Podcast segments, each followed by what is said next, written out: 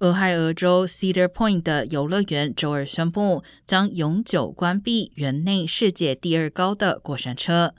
虽然园方没有说明关闭原因，但去年八月十五号，该过山车发生小型金属物体从高空坠落，击中一名女性头部的意外。虽然调查没有发现该游乐园有违规行为，也没有发现任何设施不安全的证据，但自事故发生以来，该过山车一直处于关闭状态。这个世界第二高的过山车已经营运十九年，至少吸引一千八百万游客到访。